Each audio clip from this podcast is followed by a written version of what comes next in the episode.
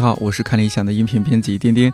你正在收听的是一档每周四更新的泛生活播客《看理想电台》，希望这里能够成为你晾晒心情、找到共鸣和听见生活更多可能的小阳台。微博互动，欢迎艾特看理想电台，要放飞自我。你或许还记得之前我有做过两期关于韩国文学的节目。嘉宾之一是你的夏天还好吗？等韩国文学作品译者，曾获得第八届韩国文学翻译奖的薛周老师。但除去文学翻译，薛周老师更让我印象深刻的地方是他对两个女儿的教育。比如身在北京这种连编程都恨不得从少儿抓起的城市，他从没给孩子报什么校外培训班。女儿长大一些，薛周老师倒是有问过她，如果想要校外补课也是可以的，但孩子觉得自己完全不需要。大多数家长望子成龙、望女成凤，薛周老师反倒觉得让孩子好好成人就好了，不要搞得那么累。而且学习这件事儿最重要的是自驱力，而不是外界的逼迫。薛周老师之所以有底气这么说，可能也来源于他这么多年。有意无意对子女的教育实践，十几年来每个寒暑假他都开车带娃看世界，而且主要打卡各地的博物馆。一家人一边走一边学习，这么多年下来，大人小孩都非常有收获。虽然不是每个家庭都能像薛周老师和夫人徐丽红老师那样，都是自由职业者，有充裕的时间和一定的经济条件带孩子自驾游。但薛周老师对如今教育的思考，以及和孩子相处过程中的觉悟，都让我感动，也深受启发。我们录制时间是在两个月前，完全没想到之后教育培训行业风云突变。除去从业者，最近很多家长应该也很焦虑吧？希望这期内容可以让各位放松一些，也看到教育的另一种可能。我看到一些相关的资料里边说，你小女儿在六个月大的时候已经把全国跑遍了。呃，六岁之前，六岁啊，六岁之前啊，六个月说六个月太夸张了。对对，六岁之前上小学之前差不多啊。你看惭愧，你像我们这种小半个中国还没有走遍。是我也是，嗯，考虑的自己，因为我从小的话也是在呃从农村，然后到乡镇到县城读书，一步步往外走，就感觉。从小对世界的认识非常模糊，模糊的话就是感觉呢，就是说，因为你和世界的关系就不清晰嘛，就容易找不着自我。有时候我们认识自己，还需要跟周围的世界建立一个坐标似的这么一个感觉。是，所以后来呢，有条件，现在有机会了，我也想那个多走多看一看，因为咱们从小学习过程当中啊。不管怎么着，历史地理也都是了解了很多哈，唐诗宋词。对，到实地去看看，这个想法一直在吸引着我。那果然一到了，嗯，实地去看，那种亲切感，确实是在那个读书的时候，那是感受不到的，完全不一样。对对对，什么读万卷书，行万里路，是少一个都不行。嗯，你真正去走了，去做了之后，你发现。古人诚不我欺，真真的是这话是对的。嗯，我记得小时候初中还是高中来的，有一篇语文课文里面讲那个都江堰啊，呃。李冰治水啊，还是对对这些故事。语文老师讲嘛，他就容易总总结中心思想啊，对对对，古代人民的智慧啊，其实没有实感。没有实感。文章里面倒是也描述那个什么鱼嘴啊，什么分流啊，什么。啊，对对对。哎呀，你也很难想象，看那个图片也很难想象。而且我我们那会儿也互联网也不发达，不方便是现在拿个手机就可以查一查。对对对。但是直到后来，我不是去成都读书啊，真的去了都江堰，哇，那个震撼，又震撼又亲切。真的，古人诚不我欺。真是，我也是这样感觉。确实得去现场。你小时候对外界有这种就是什么什么走出大山的那种渴望吗？渴望是 就是来自周围人的呃影响，你就是要离开土地，要到城里去谋生，这么一种朴素的生活理想打动着、鞭策着我，就是好好学习、好好读书、考大学，就是这样的。嗯，至于其他的想法还是不多。就想离开这个地方，改变那个祖祖辈辈的生活方式嘛。改变农村娃的命运。啊。那对对对，小时候接受的教育也是这样的。呃，基本上就是这种教育，是吧？嗯，我们那边呢，就说些大城市了，就青岛啊、济南啊、嗯、北京啊什么的，哦，这些也也是说，然后有一种。朦朦胧胧的向往，这个是肯定的，是吧？嗯，呃，我们这个经历，应该说虽然年纪嗯差一点，其实也差不多的。就是说，在小时候走出故乡之前，我们这个经历跟历史上几千年是差不多的。拿清朝来比的话，它整个清朝受教育的人口那是很少的，是呃，秀才以上的人才五十五万左右。举人以上的是十五万左右，只有这些人举人以上才有可能离开县，对县域以外的地方。嗯，大部分人都是在他这个县城的以内的范围内活动，所以他们才朴素的想象皇上种地肯定用的是金锄头，对不对？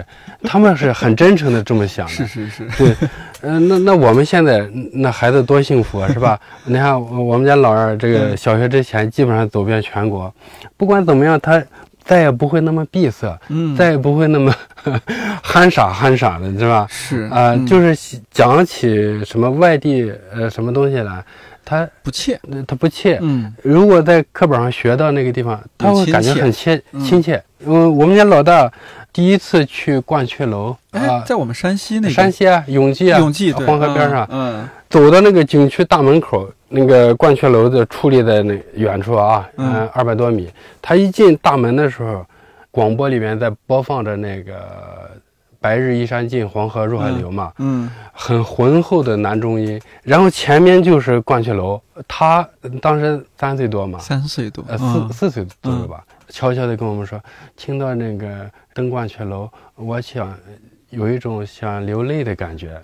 哦，当时这这句话我印象特别深，十几年了我还记得。我们学到的知识和实地，呃，这个景物对照。那种亲切感啊，你，是非常一下子和上千年前的古人有一种登上楼之后搂着搂着这个王之涣的那个雕像不松手，是 是是是，哎呀，这个太特别了。一般那个年龄小孩应该是抱着芭比娃娃不松手，他正好那首诗都熟嘛，国民诗歌，抱着。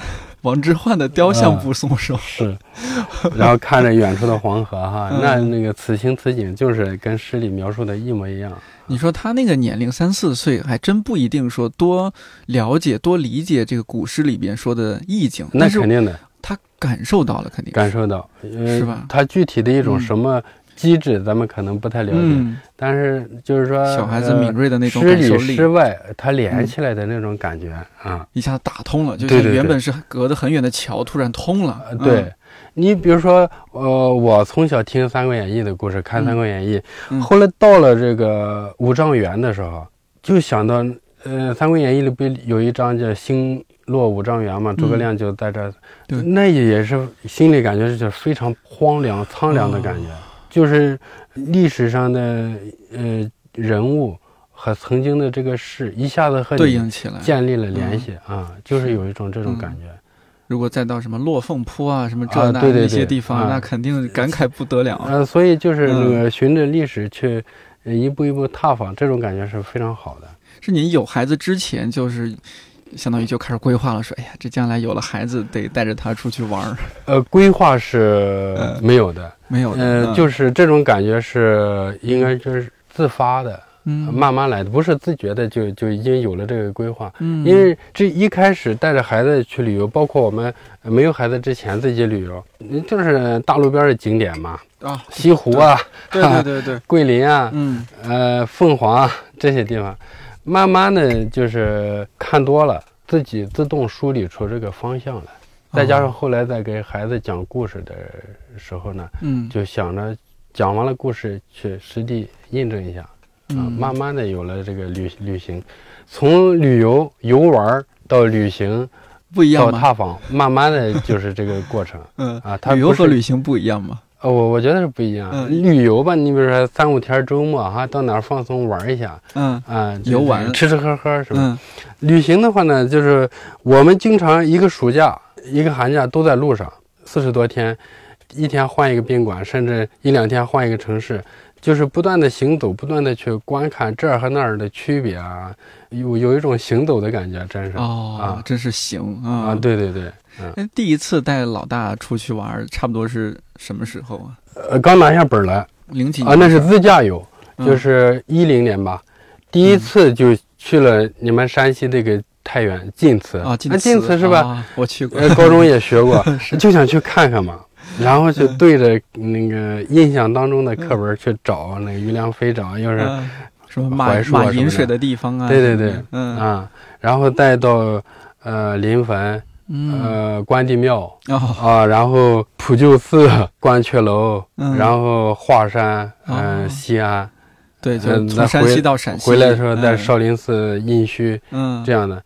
呃所以一开始我们走不出自己小时候这个知识范围但听起来是特别偏历史的一这样一条路线，是吧？都是什么啊。对我比较喜欢历哦史啊、文化这样哦的。啊，因为主要是您偏向于您来主导这个旅行，所呃以就对，应该是的。呃，我看那个，呃因为已经有一些相关的报道了嘛，说特别夸张，有一次就是您女儿刚放暑假，接上他就直接开到了陕西榆林。呃，我也觉得那个平时吧，那孩子也挺天天上课哈，嗯作业什么也挺不容易的，也想给他呃解放一下。我们也是天天接送，然后在家里有工作，到放假了多好的时候是吧？然后嗯赶紧接上就出发。那一天开了八百多公里，到了陕西榆林。女儿也很适应了，也不会觉得说，哎，你们怎么这么突然？爸妈突然就把我拉走了，适应孩子，其实嗯说实话，他也盼着出去玩儿。放假嘛，就是那个学习的调剂。啊嗯，他也希望出去放松一下，嗯跟着爸爸妈妈那个出去游山玩水、吃吃喝喝，都是。这不也挺好的吗？嗯，嗯。那这出去就是您和太太，就是呃徐丽红老师，啊，这个你们俩怎么分工啊？比如说做这个，总得做一个攻略还是什么？现在年轻人出去啊，对对对，都得做攻略呃之前也是，呃嗯心里有一个大概的线路嘛，嗯。然后我查嗯。了解的需要看的景点啊，嗯什么。博物馆之类的，然后他就负责孩子吃饭穿衣这些这些方面，后勤 配合的还比较好。我听过有特别夸张的朋友，他们出去之前会做个 PPT，然后把什么文字啊、相关图片都列在里边。我们大致要去什么地方我还没那个没那个精力，啊？嗯就直接可能要走也比较匆忙，之前、哦呃之前也要工作嘛，你不可能提前多少哦天就做这些工作。那就有个大概。哎，对对对，嗯就心里有一个大致的方向。你比如这次，呃，山西、陕西，呃，宁夏、甘肃，然后再绕到哪儿，就是基本上线路有。然后具体的，嗯，因为在路上的这个时间，你可以不用工作嘛，基本上，嗯呃，然后晚上到了店之后，可以规划第二天去哪儿去哪儿，哦，这样就不用太匆忙。反正也不耽误，不耽误嗯完全来得及。呃，自驾还有个好处，很自由，很随意。你想去哪儿去哪儿，不用说赶车是啊，拎着行李到处跑，这样感觉。对，自驾很迷人啊，一开始就停不下来。嗯，你现在都是户户外达人，算不算？还行吧，行我也不是那种，因为带着老婆孩子啊一个家在车上，也不敢太那个嗯放肆、太冒险。哦你比如说西藏，我还呃斟酌来斟酌去，还就是没敢自驾去，还后来还是飞机进，火车出的。自驾的路上，因为一开开好几个小时，对，在路上干什么呀？呃，听歌开车是很枯燥的，是吧？不能开车。他们一上车之后，可能就累了、困了。我嗯在那个，他们睡着之后，我特别恐怖，就是太寂静。呃，在高速上的话，那个太枯燥容易困很容易困。对啊，嗯，那个嚼嚼口香糖、牛肉干儿，口腔动起来，那抵消一下。然后两三个小时到服务区，嗯嗯、擦擦车，休息一下，啊，透透气什啊么，的透。透气，嗯这样缓解一下。那他们如果不困的时候呢不？困的时候聊个天儿什么的，在后边听听歌什么的。应该挺热闹的吧？两个女儿多可爱啊，啊在后面叽叽喳喳的，啊，对对对。就可能一路问啊，这是哪里呀？这是什么呀？我们到哪里了？呃 有时候在路上还还安排他们那事儿呢，是吧？背背背做作业背唐诗宋词啊，背嗯背乘法口诀呀、然后听听呃英英文的电影的原声吗？原声啊什么的啊，就，路上车上的时间也可以用起来。就他们也很开心，就是开心听这些，学这我们。这个假期的生活方式，你必须开心起来，要不然咋办？太开心了，嗯嗯有时候还老师留作业呀，啊，就是啊学校老师留的作业。对对对，他们也也会在路上，就是在车里面做嘛。呃在车上要背熟，下车之后到景点儿或者在哪儿录个视频发给老师。哦，这是偶尔的。嗯现在乘法口诀在路上背的，好多电影原声，你在车上都没办法，你反过来复听，听好几十遍的，英语水平也上来了，嗯，挺好的。嗯 您这出门之前会做什么准备啊？不是大家都会有个 list，比如说要拿啊什么什么什么东西？哎，这个您您出去这么现在特，别方便，基本上就是带好孩子衣服什么的，嗯呃，然后书，呃，大人孩子看的书，嗯，呃，您一般带多少？好像是要带挺多呃，那嗯一一箱子吧，一箱子书一一纸箱子啊。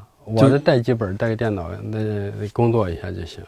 就孩子的绘本啊什么是比较多。嗯，对对对，哦。啊，晚上的时间也看看书是挺放松的。一箱子书，啊。因为只要出去就是十几二十天，啊，对呀、甚至不止。我记得有一年您在海南住了两个月，啊，那个时候是没想到住那么长时间，结果呢，嗯。去了之后觉得挺好，就朋友介绍就在旁边租房子住了俩月，那个连来带回一共四个多月怎么可以那么长时间？是因为小孩还啊，没有上学、是吗？呃还没有、嗯。还没有上学，哦，还没有老二，那是印象当中老大印象当中最嗯惬意的一次旅行啊、哈。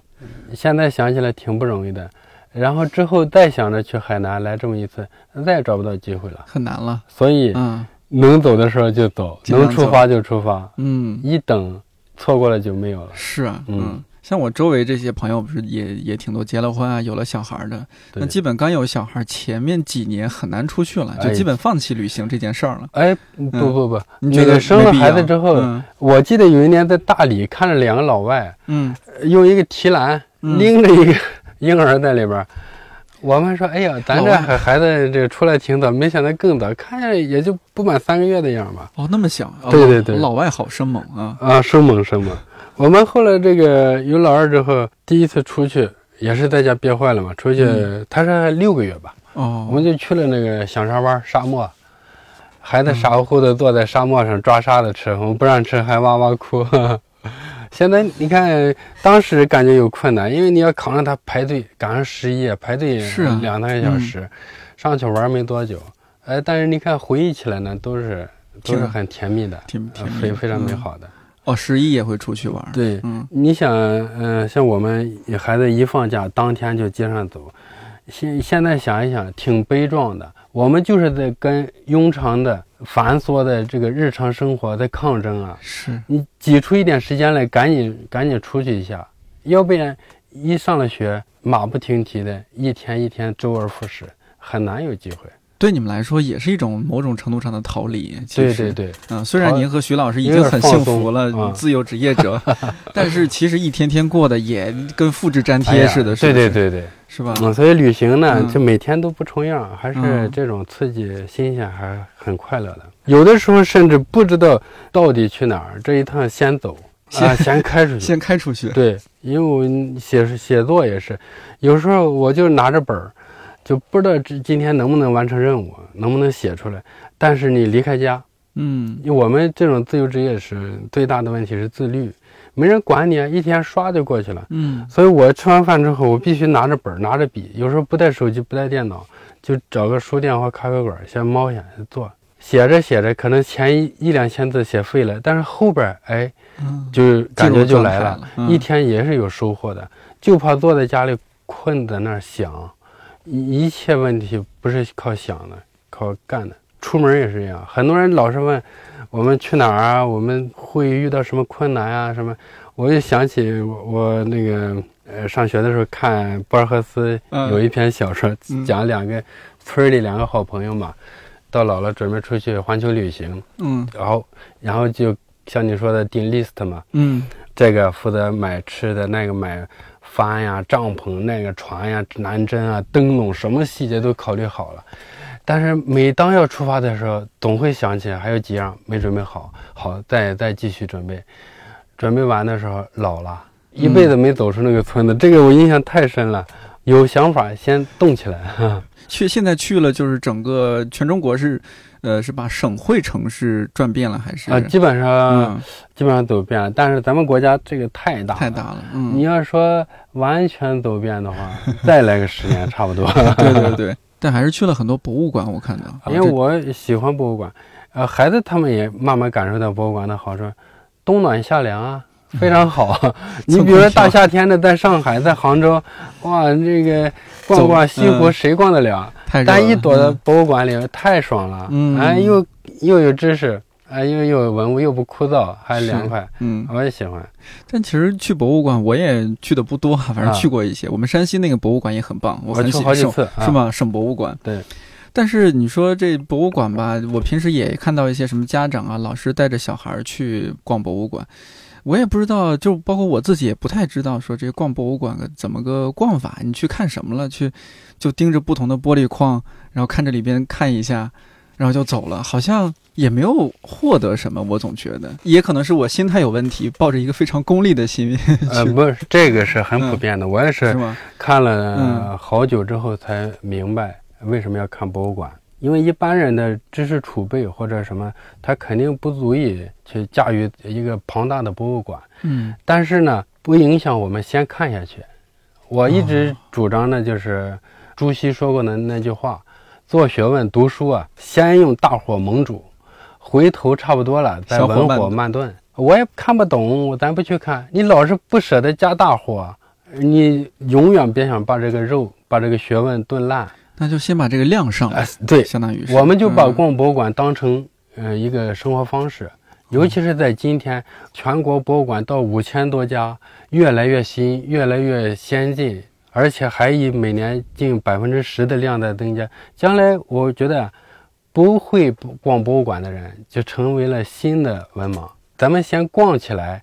然后你积攒的多了，嗯，就是一个文物一个文物的积攒多了，嗯，我就感觉那些东西它在脑子里，它会自动排列，嗯，对吧？建立一种。我们逛博物馆其实缺的是什么？第一个缺少对博物馆文物国宝的这个梳理能力，这件儿啊有什么意义是吧？嗯。二一个呢，就是缺少自己和文物和博物馆这个关系。你看的多了呢，你就明白了。你比如说，我们站在博物馆。中间就国博来讲的话，嗯，你就发现它这个八个大展厅，每一个展厅都和我们有密切的关系。为什么这么说呢？你想国博哈，嗯，咱以这个为例，它前两个展厅是旧石器、新石器嘛，呃，那就是说从两百万年一直到四千年前，其实呢，我们中华文明就是在这个时候基本上成熟起来了。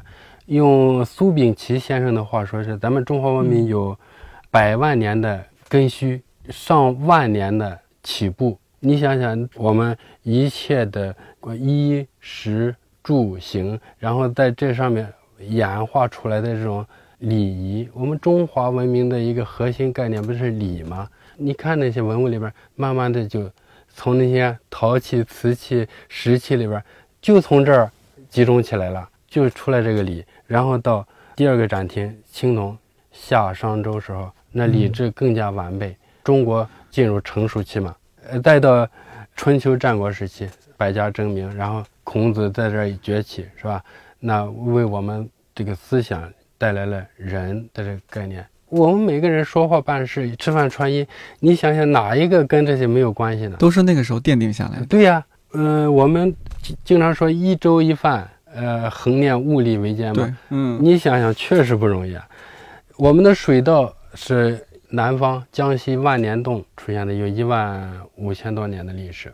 北方的小米是一万年左右开始，先有了这个黄米，然后慢慢的再有了这个小米。因为黄米的产量低，小米的产量高。黄米是叫黍吧？啊，对，黍，它被淘汰了。粟，对，所以我们中国人的血血液里就留着呃小米的和大米的血浆。就这么想，它就是和我们有关系的。而且，如果我们认识不到，不去重视这个文化传承，你想想，日本、泰国，连连北朝鲜，他们都在争夺这个 大米的对呃发明权。嗯，何以中国人？啊，对对对，它不是是空泛的一个概念，博物馆里那这些文物它不说话，需要我们去嗯一件一件的思考，从这个石器啊、陶器啊到青铜、玉器哈，你看看的多了，它自然就联系起来了。嗯当然，我觉得具体方法还是在博物馆里看，你终归会受到一点触动吧。肯定会，回来之后你再查呀、嗯你再看书啊，它是一个互动的过程，不是说我逛一趟博物馆，哗，我是一个历史学家、考古学家，嗯没那事儿。我就打卡过一次了，可能一个博物馆得反复逛，像你刚才哎，说说的对，是吧？逛一次不行的，一次一回生两回熟啊嗯，一次就是打个卡，呃三次就是朋友啊。你想想，呃，同样的东西，你看一次和嗯，看二次，你这个肯定不一样，阅历不一样。嗯为什么呢？你第二次去看，你到任何一个城市或者地方的时候，你第二次去看的时候，是不是要找一找不一样的地方？嗯，那肯你，这个发现去找不一样的地方的时候，你对它的认识就在翻新啊。博物馆也是这样，嗯我们第一次去可能打个卡拍个照，第二次去看，你想上一次看过的地方，我躲避一下是吧？看一个没看过的，一来二去就对，更熟悉了。生二胎的好处，有些地方得打卡两次，至少两次。啊，那三胎的话，三胎就更更熟悉了。哦，国家鼓励三胎，就奥妙在这儿。奥妙。呃，哎，这个还是确确实是更新了我一些认知，怪不得之前去了，我也觉得好像他没在我生命里留下点什么，去你就去了。哎，对对对，你觉得没留下什么的时候，嗯说明你跟他还没有建立那种关系。你觉得他和你有什么关系的时候，你就读懂了他嘛。这就是嗯，读懂博物馆的对，嗯、得多去标志。对，得多去。对对。那如果您带着小孩儿去的话，这又和您自己看不一样吧？你是不是对还你还得给他们讲啊什么的？呃，小朋友的话，当然是先要建立感性的兴趣。去之前呢，尽量做一些准备工作。你比如说，还是从单件文物出发比较好。啊，呃，有给他讲一讲故事啊，的那我们，一一起聊一聊。嗯对，嗯然后呢，多去几次，他也能够发现不同的地方。你现在你看，呃，包括文博节目也多啊，嗯，是国国家家宝藏，如果文文物物会说话这种，嗯嗯，孩子有兴趣呢看一看，因为兴趣不是说单方面培养的，除了个别人有天赋天分哈，嗯大部分人可各方面刺激嘛。那我们既然要去，去之前做一做功课，各方面刺激他一下。这一点呢，做的要不动声色。不动声色和平在哪里就是说，对对对，不要说去一次，哎，这是什么？记住了吗？啊，嗯，回家写个作文啊，对不，要这么搞。家长特别容易这样子。呃，太功利的话，把孩子的那个正在慢慢萌芽的那个心血给搞掉了。啊，其实一巴掌拍死了，慢慢来，你你就相信，不问收获，只问耕耘。耕耘完了，播下去种子，你等着它长，你不要天天翻开看看，一会儿就死了。你像博物馆里一些新的展，我们有时候去看嗯一个展，我们 get 到一两个知识点就足够了。你大人去一次，，嗯我说实话，我全国各地的重点博物馆基本上都都走的差不多。嗯如果是三五年以上，那个博物馆，你想想，哎，去过呀，呃，什么情况呢？哇，不绞尽脑汁想不起来，我们何必嗯去苛求孩苛求？孩子呢？慢慢来嗯。啊，哎那你现在已经跑了十年了嘛？有没有觉得这这种博物馆的它的建设啊，它的一些硬件与软件的升级啊变化还是挺明显的，呃，越来越好，是吗？越来越精美，而且里边的布展呀，越来越学术化学术化。啊。但它除了学术化，它也得，因为它毕竟是面向大众的，也不能太学术化，你比如说嗯。它一个布展理念，嗯。它整个展览展嗯。展厅的那个呃，它的设计方案，嗯，你让你看到你你真能顺下看过来的话，对，你又收获很大。但是它有一些高科技手段，好多博物馆现在那个机器人呀、AI 呀或者什么它都有，哦，能各个方面刺激孩子啊。记忆什么的，观众他的这个兴趣啊兴趣，对嗯你比如说，我们去过南京的六朝博物馆，六朝博物馆，你想具体看了什么？这么多年过去了，可能呃忘得差不多了嘛。但是他们对里边那个机器人念念不忘，还记得那个机器人名字叫小亮。你 有没有觉得，嗯，比如说南北方的博物馆的它这种建筑的设计啊，或者说是内部的这种设置，会有明显的区别吗？现在新建的博物馆，嗯它的理念啊，嗯嗯、包括它的外形结构啊，都推陈出新的阶段。像那个前几天五一的时候是吧？刚去了郑州博物馆，哇，哦新的郑州博物馆啊，特别高大上，比那个旧馆强太多了。它里边二十一个展厅，那一天都逛不完。非常清楚展现最新的考古成果，绝对能够翻新你对郑州嗯的的认识，认识。原来觉得郑州什么，嗯有时候你发现一个地方它的经济社会发展水平跟它对文化的重视啊息息相关。去年的这个春晚上啊，嗯，大家对河南的那个河南的春晚文博创新嗯啊，这个记忆犹新。你就去看它的博物馆里也是一样，河南博物院还有郑州博物馆，包括洛阳博物馆也是新建的，开封博物馆新建的，南阳博物馆新建的。哦。哇，就是河南对本土文化的发掘重视，就是到了一个快速发展的就大家完全意料之外的一个境阶段。和境界。那你嗯去看，那对洛阳的认识，对整个河南，那就会完全不一样。对啊，哦。啊，呃另外还可以看出呢，就是你你有文化资源，只要你大力发掘、重点开发，你的经济也不会太落后，也会慢慢的形成一种互动。互动吧，嗯因为这些文化的展现，对对大家会觉得哦，这有点东西。是是是，嗯嗯，其实我们去哪儿旅游啊，嗯，还能光吃喝吗？是吧？有时候你就去看这儿，它跟别的地方不一样的地方嘛。嗯是是那你去博物馆里看看嗯文化什么是的。，城市建设不是千城一面嘛？好多地方你你不觉得这是到了什么城市了？你 是吧？都一样，呃，博物馆里确实能发现不一一样样的是吧啊，每个地方的嗯特色。都各有各的特色。你是去了三星堆，去了金沙金沙遗址，那明显那就是四川那边的。对对对。嗯，不会觉得这是山西的或者这是浙江的。现在谁谁说到去四川能不去三星堆打卡吗，是吧？嗯，这就是文化的吸引力文化的吸引力、感召力。去了这么多博物馆里面，除了刚刚说到几个，有没有特别推荐的几个？简单的推荐几个呢？辽宁省博，哦，辽宁省嗯博，非常好。哦，还有那个有一个地方很奇妙，它是全国县级单位里边命名史前文化最多的地方。这个地方叫敖汉旗，赤峰下面的一个内个蒙古那边，旗嗯啊，乡县嘛，是吧？嗯，你像他那儿命名了多少那个史前文化呢？兴隆洼文化、赵堡沟文化、呃兴隆沟文化、啊小河堰文化，嗯四五种，我全国找不出这么这么样一个地方。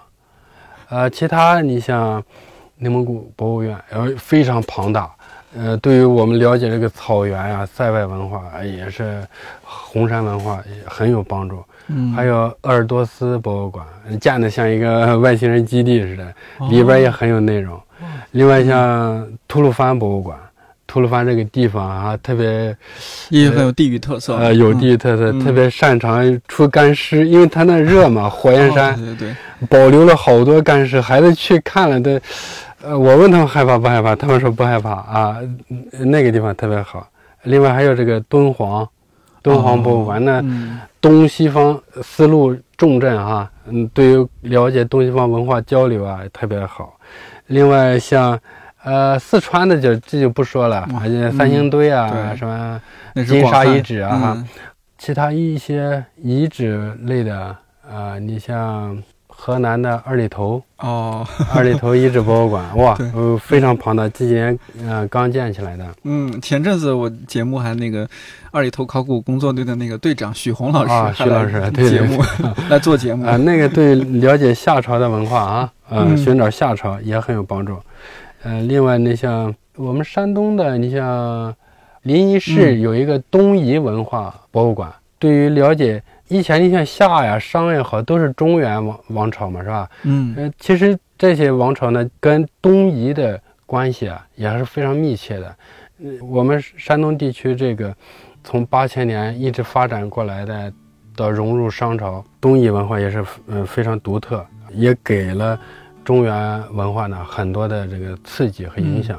了解一下东夷文化也不错。嗯，这是您之前虽然是山东人，但是在本地其实没有那么用心去了解的，是吧？，对东夷的嗯概念理解不深，嗯啊、，看完之后你就发现哦，原来是这样这样。那种文化认同感一下子不一样了，对，是吧？然后还有这几年的，你像浙江嗯，良渚，良渚博物院、嗯啊，非常好。呃，基本上每个省其实每个省都有值得。呃，这个省省级博物馆，这个都只要去就多看几次都不错啊。每次去肯定会更新你的认识。就是一边走，这不是走了十十年，现在十一年了，这一路上，您一边走，其实还操心不少事儿。两个孩子啊，就是整个家庭的安全啊，您得照顾，是吧？是啊。呃，您还要工作。对，然后这个一边走呢，还一边写了本儿，哎，不是本儿，写了一套书啊，边走边看的中国史，十六本啊啊，这个是您就是什么时候有这个想法和动机，说，哎，要不我把这些写下来？这个应该说也是慢慢来的这个想法，因为我，呃，孩子小的时候那个喜欢给他们讲故事，不知道你小的时候怎么样？哎，每个孩子从小对故事都有一种天然的需求，对吧？哎呀，是啊，而且。嗯，大人讲是最好的。呃，我们为什么爱听评说？是就是这种有语气、有有情感带入这种表演啊，对对对，演播现在啊。所以我我也喜欢给他那讲故事，讲历史啊。因为讲别的故事，你天天编的话也编不出来。讲历史顺着讲，很有的讲，是吧？嗯，讲不完，讲讲不完的那么多。然后你我又不是这个专业的话，你得找参考书啊。嗯，找来找去呢，发现就是。呃，符合我的理念，嗯，就不单纯的是一个故事，要寓教 寓教于乐，娱乐于史，对吧？对，寓教于还有，呃，就是适合今天我们的认识，呃，适合今天孩子接受的，就慢慢的想，我应该把我给孩子讲的记录下来。一开始就先记录下来，嗯，因为我讲法呢也比较独特，我也参照那个评书。评书不都有个开场诗吗？是是是是，惊堂 木一拍，对对吧？先吟诵一啊，对对对，啊，这样的效果孩子比较容易接受，因为咱们中国的诗词宝库里有一类叫咏史诗嘛，他对一个历史事件的描述看法，你读完这首诗之后啊，通过对这个阐释啊，慢慢的进入这个历史情节，就开始抽丝剥茧，哎，对对对，给他讲这一段故事。讲完了之后，当然还有那个再聊聊一下里边的是非曲直。一一晚上讲这么一个完整的故事，也要做呃充分的准备啊，呃，就适合孩子的呃接受能力，还得给他正面的引导是非观、历史观嘛。咱咱们读历史为的什么？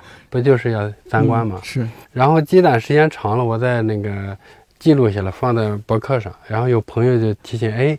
这挺好，应该出书啊！嗯，但是真到出书的时候，你就知道，我们聊天是聊天你写书的时候是不是就不一样了？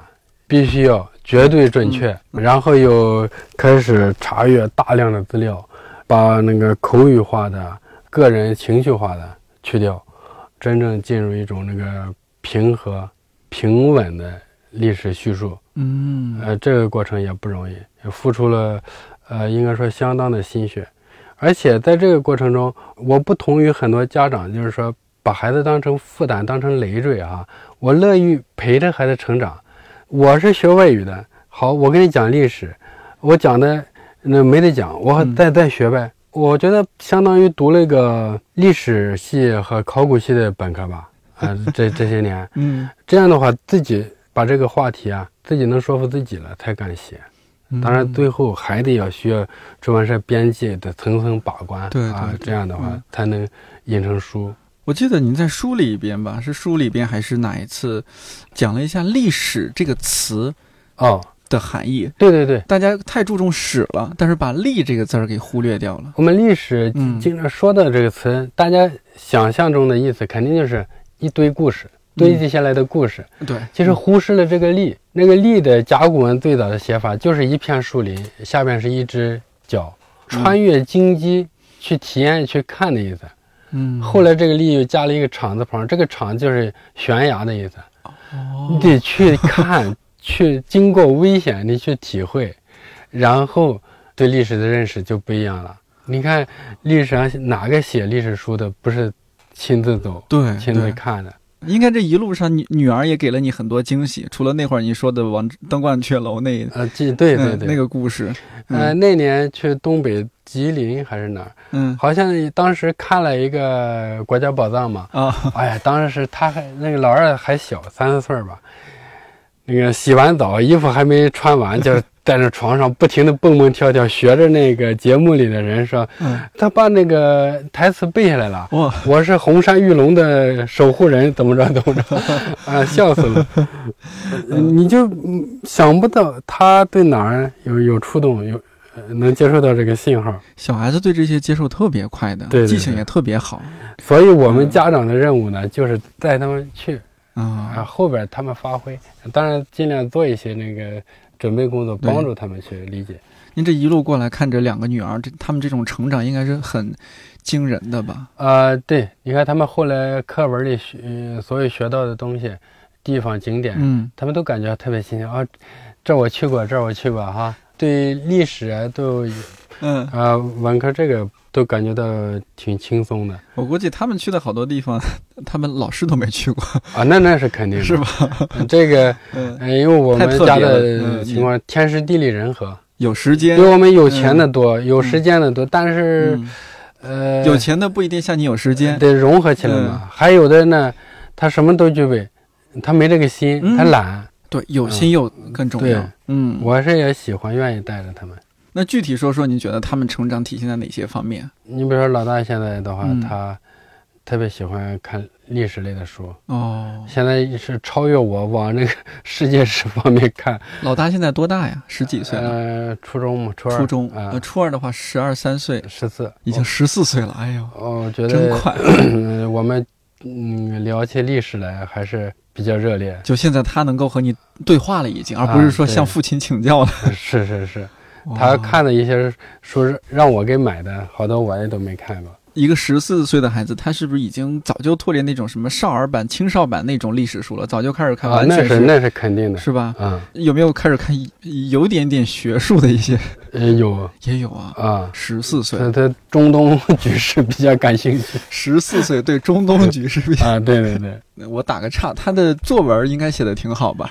这些我不太管，他具体的学习我我不太关注。哦，就是您因为和太太的分分工这个青春期嗯这个时期啊，你要是关注多了，哦叛逆，正是叛逆期。他也讨厌。就我我们就聊点开心的，都感兴哦。彼此感兴趣的问题交换意见就行了。中东问题，对 对对。中东问题啊，巴以问题啊，美国衰落问题啊，这这这些很好玩。哎呦，所以有时候那个父母和子女的关系，我会我觉得就是除了这个硬邦邦的成长学习啊、嗯。成绩之外，多聊一些这个软的啊，嗯，能够粘合剂似的也挺好。那女儿会不会和同龄人相比太异类了呀？就她关注历史，关注中东局势。啊，不不异类她，这个年龄的女孩同学关系也挺好。那她这个年龄的女孩子，不是会不会很多追星啊，喜欢这个、嗯、明星啊？这个是她在我的带动下，觉得追星那个没意义，你还不如让自己成为星呢。你说，或者可能是她也追星，但她追的是谁？她追的是王、啊王之涣，啊，对对对，有可能这种爱听歌，爱听歌，爱听，但是那个嗯他不喜欢追，不喜，哦尤其不喜欢那种迷狂类的那个追哦，啊。都市使人明智嘛。啊，这个对对对，呃，比较明智。你像他就是说钱钟书说的那个，你喜欢吃鸡蛋，嗯何必去认识母啊？鸡？对对对，但是有没有说，因为您当然不是说您灌输了，您引导孩子了解这么多历史的东西，没有让他变成一个沉重的人吧？因为历史有时候就容易让人变得变得沉稳一些。啊，没有没有，呃，我其实对嗯那个现在的孩子来讲，我觉得一个是学历史是很迫切的，咱们都有感觉啊，现在中外这个关系哈、没有对本国文化的一种充分的认识嗯和信心，很容易就被这个当代这个国际风气给拐跑。因为我发现孩子小的时候怎么都好说，孩子在成长，如果心智不跟着成长的话，很容易跑偏走歪。另外，那个他本身也在学历史嘛，中学阶段，嗯嗯、怎么呃认识我们近代以来的这个历史啊？这就是说一百六十年和五千年的对比关系，就是学校老师可能照顾不到的，让咱们做家长帮着看看，去博物馆，你像鸦片战争博物馆呀。嗯、哦近代史博物馆这些我们都、嗯。都去看看，嗯。能能够嗯。让它更生动对这个课本上的认识。那看历史看历史书的时候，就学校那种历史书，那就那种对照完全不一样。我们看到的就是干巴巴的文字，是一八四零年鸦片战争，南京条约，我们就我们就去签签这个条约那个地方去看，是吧？那这种历史的亲临现场感太不一样。我们硝烟那个地方，嗯，咱们去看，然后再到那个林则徐嗯家，嗯，故居再去看，那那对历史的感受啊，肯定是很亲切的。哦，同时呢，就是做好引导。刚才说这个现在学历史啊，嗯是很迫切的，谁都不可能单独在象牙塔里一辈子，因为我们终是要跟社会、跟人群接触的，没有自己的嗯历史观，嗯，也也是像墙头草似的。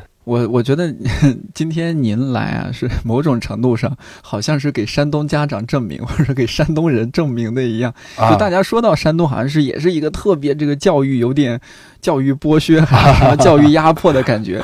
但您这个，反正我印象中，可能我有刻板印象啊。对对对，和我刻板印象中的山东人、山东家完全不一样。没关系，司马迁的《史记》里，嗯，关于地域文化也是各有描写，是吧？啊，因为嗯。一切事物都是发展的，发展的，发展的。对，嗯，像您这个，是因为您的父母对您就比较放养式的、引导式的，所以导致您对下一代。其实我们那个时候也不可能像今天这样管得太厉害。如果这个孩子自己想学习，是学习的料，家长助力一把，让你学，不把你拽下来干活，这就不错了。其他的那个时候哪有什么课外班啊、补习班啊什么的？是，当然没有，爱学不学。而且那个年代，像您这一辈，我记得家里面好几个兄弟姐妹呢。对，我们六七个都有，都还不太多。嗯，但是呢，那个时候普遍条件也不太好。嗯，现在呢，就是 吃的太饱了，都是撑的，都是闲的，精耕细作啊。精力都无处释放，就是鸡娃上。您在北京应该也有这种感受，但是我网络上也有很多讨论，就是您刚刚说的现在鸡娃呀什么种种。有啊，我有时候看到那些报道啊，真是我我都虽然还没结婚没孩子，我都焦虑起来了。嗯，前段时间还看到什么？不要看这些。哎，这你没办法，你还是会接触网络。对对对。只要上网，还是会看到这些信息。嗯。他有时候这媒体就推送一些这让你焦虑的事儿。是你像前阵子我看到那个，我完全没想到，说是中小学生啊，体育这个身体素质太差了啊，然后把这个跳绳也纳入到了什么考核的标准啊。对对对对对。然后您知道这种事儿还催生了其他城市，我不知道。北京有好多跳绳培训机构，南京也有，我都听说，还学费还挺贵。对，我当时看到这个新闻，我还和我妈聊，我说妈，你说你知道吗？现在这个教育的投入啊，我说你跳绳都会报个培训班，我妈都笑死了。我妈说啊，这有什么？跳不就好了？对，我说，哎，人家这个培训班，人家很有讲究的，跳花样，啊哎，有有人家的花样。我不理解，我也其实也不太理解。但您说这个这个现在这些教育的，我们说焦虑啊、内卷啊、鸡娃啊这种，但您您是在北京啊，您这个状况完全是，呃，说出淤泥而不染，说的有点夸张了哈。反正就是一股清流吧，反正这么不受周围这种环境的影响吗？怎么做到的？也不能说完全不受影响，就是说不依赖外界，不依赖这个机构，能自己干的自己干。那比如说你，你比如就单独这个跳绳练练就完了的。作为一个考试考核项目来讲的话，他也不可能是一个参加奥运会的标准。你至于那么焦虑吗？我们家也不没有报什么那个辅导班什么的啊。嗯。因为什么？我也我一直有一个想法，就是人生是很长的。嗯，呃，我到现在，我教育孩子呢，就是，嗯，一直就是活到老学到老，我也这么做的。我天天看书，对，我看完了这个重点的话抄书，然后我的写作，我一直在学习的路上，不是说你咔嚓把所有一袋的肥料全集中在这一 这一天，你明天必须给我长成参天大树，我这植物烧死了，长完了就完了，也不是的，人慢慢来，慢慢去经历，慢慢去体会。我们中国这个文化好在哪里啊？你看我们永恒的经典《论语》啊，它第一句就是“学而时习之，不亦说乎”。我们就是一个学习的民族，不是说那个这一下子就非得怎么着。学习是一辈子的事。孔子也是这么说的。历史上包括现在每个成才的人，你发现他有一个共同点，他自己要学习，嗯，不是鞭子抽着追着，持续学习的能力。对对对。你包括范仲淹呀、司马光啊、苏轼，哪一个不是说自己在艰苦的条件下去求学？古人是求学，对，现在是逼学。哎呀，那肯定会适得其反呀。嗯，你看现在孩子们这个心理出问题的有多少？嗯，这最近的各种惨剧咱就不说了，反正这个不说了，就是这李宗盛那句歌词说得好，嗯，你紧着打着越过山丘，却发现无人等候啊！那你，你好不容易孩子爬上这个山坡，你发现，嗯，一下子空虚寂寞全来了，是因为他那个他不是发自内心的，他不是自驱力，像那成长性的学习，嗯，他是学给你看，你让我学我就学。家长我觉得要把目光放长远一点，嗯，不要等到，你像现在多少孩子一上大学，嗯，完全释放了，没人管下的情况下，空虚的很，是。心理问题，嗯，我是怕这个，所以把把目光长远一点，不要为了说满足你的虚荣心来逼着孩子学，哇，可全校第一，啊，到处炫耀，那那有啥呀？那是吧？那这里边有个什么事儿呢？就是。嗯，现在叫说剧场效应，或者说电影院效应，就是第一排的人站起来了，你后边人不站起来，你看不见呀。对对，他有这么个问题在这儿。明白明白，所以学历史啊，读史使人明智，他就不会轻易受影响。但你看不到这个电影啊，你也不能拿出手机在那儿看，在第二排、第三排看。咱们今天就聊的细一些，你比如说，就这个光是这个学区房，你看炒了多少年了？我 我这来北京北漂这几年，每年学区房上热搜。您现在住的地方不是学区房，我有学区房，但是我没没没去上，为什么呢？就是嗯，因为你一个家庭来讲的话，不光一个孩子在上学的问题，还有你那个整个家庭的运转生活，我们衡量了一下，还是现在住的这个地方各方面更更方便。长远一点看的话，也更舒服。我们现孩子上的这个小学啊，包括中学，很普通。再放在北京的那种，那太不起眼了。校舍也比较老旧。但是孩子上学一开始，我就给他们灌输一个，那就北大校长梅贻琦说“西南联大”那句话：“嗯，大学者，嗯，非大大楼之谓也，大师之谓也。你不管在在哪学，只要是抱着一个我要学习。”这么一个心态，你就看不到别的。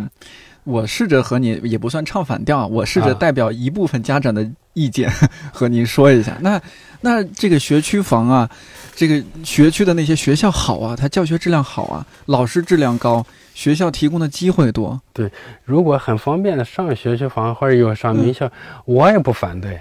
就是各种哦，但是您说的是一种综合考虑，综合考虑，嗯，就是不只是说考虑孩子，也要考虑家长。就是，嗯，你也不要把一切都堵在这个学区房，堵在这个名校上，是吧？嗯，它肯定是有助力，但是你要知道，学习的主体是孩子，是人啊。你现在各种声光电、各种 AI 机器人全来了，你这个人就绝对能保证成才吗？你就肯定能比古代的那些人就就就学得多学得深吗？我跟孩子也探讨过这个问题啊。为什么我们现在很多人的思想水平都不如古人啊？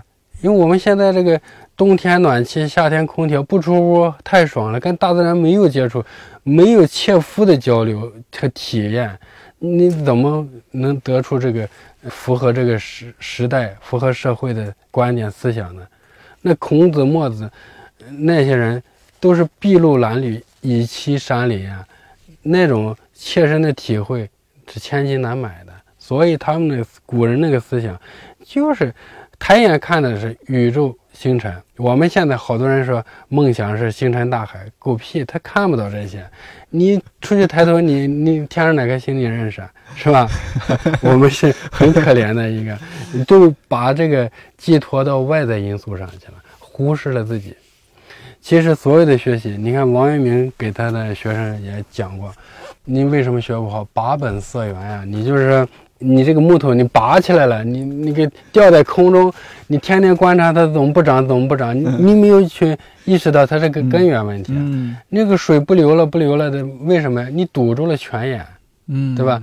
你你把你的孩子寄托给外部的条件，这一点我们也不是专家，也在摸索。努力的，就是启发孩子去启动内心的自我动力。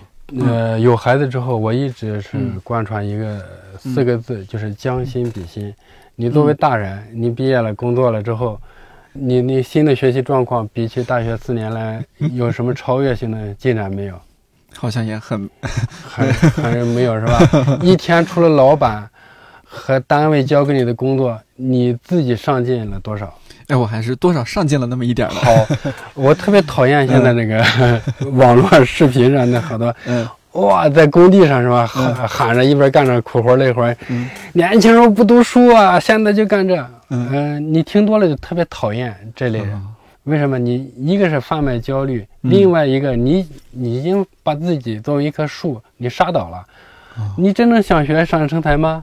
四十岁、三十岁晚吗？不晚，一点都不晚，对吧？嗯刘德华快六十了，刚拿了个博士学位，金庸八十多了去剑桥，对对，所以说你没有这个切身的影响力，你就是干干巴巴的这个语言加油是没有意义的，是吧？对，没错。嗯你任何人不是说想成才就成才，说放到哪儿就成才。我刚才问你，我自己也是这样，不给自己一个一记鞭子的话，生命也是一天天流逝，一天天重复。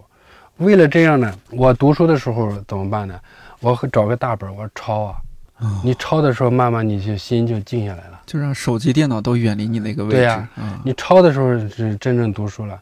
我后我现在不是在写一个顾炎武的传记吗？嗯顾炎武是他的名名著《日之路》。嗯，对，天下郡国立病书》赵玉志，他是什么书啊？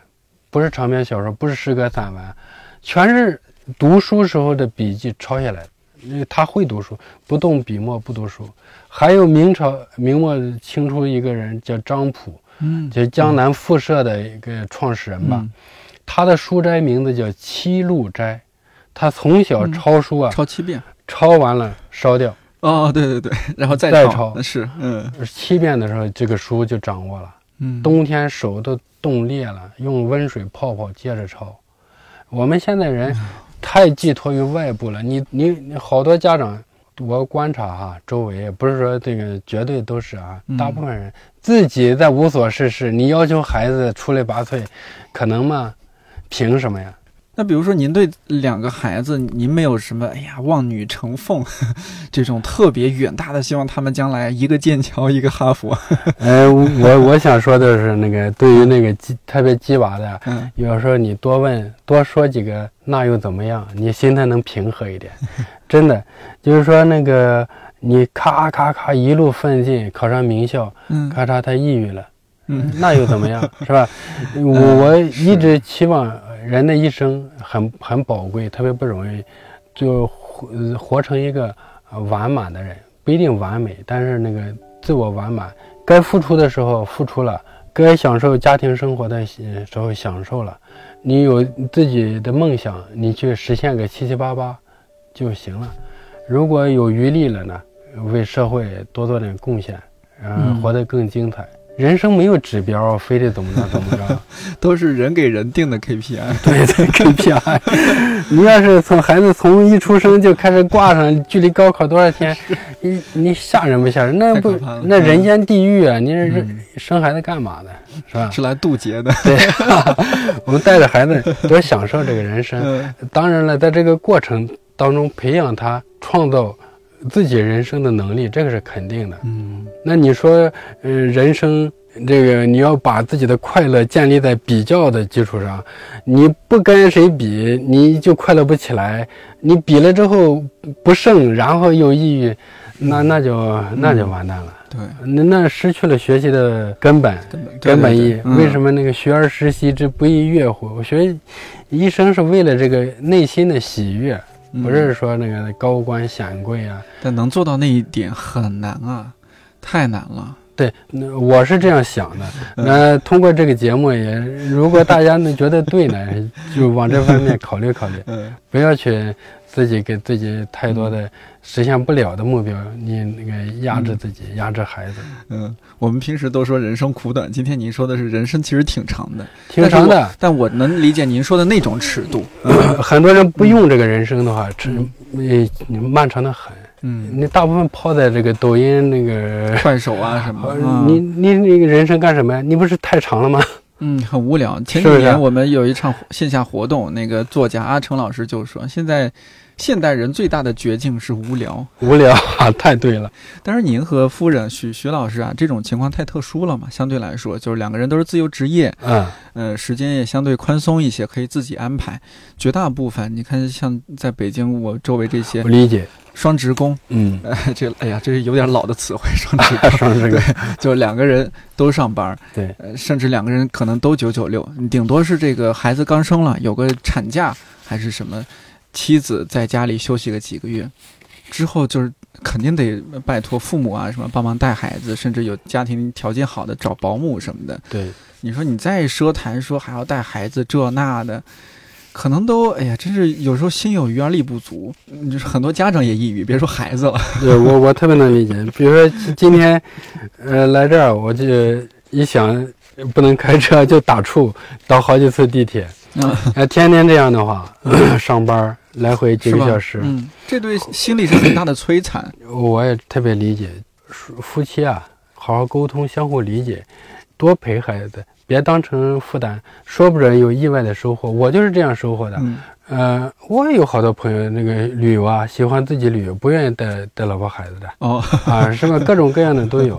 但是我就是以陪孩子为乐，嗯因为我通过给他们读书啊、讲故事、啊、旅行的时候，嗯我发现自己在成长。就是任何时候别放弃自己的成长，嗯把陪孩子、养育孩子呢，当成一个另也当成另外的一个途径，对吧？哦啊，对对对这是我觉得这和您带着孩子去博物馆，就是对您来说这是一种输入，对您是有输入的，这个不一样。因为我目力所及看到的呀，绝大多数，比如我周末去商场里面逛一下，看到很多家长，比如商场经常这个，比如说呃五层六层是这个儿童区，啊，卖好多儿童产品啊用具。那个家长就是孩子在中间的那个区里面，什么有蹦蹦床，或者说是玩球啊什么那些地方，家长坐在旁边的板凳上面玩手，百无聊赖的玩手机。对呀，我看他们很痛苦。啊，我看到这样的家长，我这个将来什么结婚生子的欲望就大大的降低。我说这多太 对，那个人有千面哈，生活也是千姿百态，这个没法一律要求。就是说，现在的趋势啊，嗯呃，就是我们的文博旅游越来越蓬勃，嗯就是大家的观念啊，嗯呃，可以往这边靠拢一下。就是原来我也是那个对博物馆认识很很死板的，就以为是一些不说话的文物摆在那儿，可能就是个，呃，那个文物仓库是吧？后来才发现，其实也也很活跃。哎，虽然他不说话，你你看懂了他，一也是一种很独特的交流。这大家，呃你尤其是带着孩子去参观这些地方哈、那种孩子也在学习，你也能离开这个无聊的 那个职场生活嗯啊，也是一种学习，何乐而不为啊，是吧？其实逛那个商场啊，到游乐园，这个也是有的。我们小时候也也经常逛，嗯是就是搭配协调啊，啊。也不一定非得那如果你你你一嗯天忙得要命，什么时间也没有，那咱也没话说，是吧？如果有时间，你挤出这个自己打游戏、喝酒的这个时间陪一下嘛。嗯如果这个也不愿意，那就没办法，嗯，爱咋咋地。您哦，您是一个真的挺非典型的一个父亲了，因为我们听说的很多故事都是这个有了孩子，父亲就甩手掌柜了。啊，有啊，丧偶式育儿了，啊而且这种情况是特别普遍。对对对，您和就是徐老师这个就搭配的这个特别好，像个团队，我都觉得。呃，我就是 对刚才说对孩子，嗯我说将心比心。嗯另外那个在家庭生活中也是将心比心，你不可能全推给老婆，你是人不是人？那一堆活儿，连带孩子什么的，你看不见嘛，是吧？你做完饭，我就绝对不会让你再洗碗，我是这样的，嗯我是这样的态度。家庭孩子是两个人的事儿，嗯，你能做到你你喂了奶，那我也得给他换尿布，或者是我要陪他玩儿，一定要相互体谅。如果不相互体谅，任何一个人情绪不振，家庭的气氛就不好，你自己就开心吗？那 我是这么想的，是，所以这个互相协调互相。体谅。嗯，学卓老师提到的那套边走边看的中国史写得通俗易懂，但又绝对没有小看小孩子，内容很扎实，很适合给孩子种下一颗了解历史和出去看看的种子。另外，关于博物馆，很多朋友可能知道，中国博物馆协会会员江松老师有在看理想开设一档人气很高的音频节目《漫游全球博物馆一百件文物里的文明故事》。姜老师声音好听，讲的也有趣。不能实地打卡的日子里，可以先跟着姜松老师做些理论储备。要不是刚刚结束的奥运会，这个夏天可能格外难熬。感谢所有运动员带给我们的快乐、力量和多元的美。希望秋天也多一些美好。看理想电台，我是颠颠，祝你早安、午安、晚安。我们下周四再见。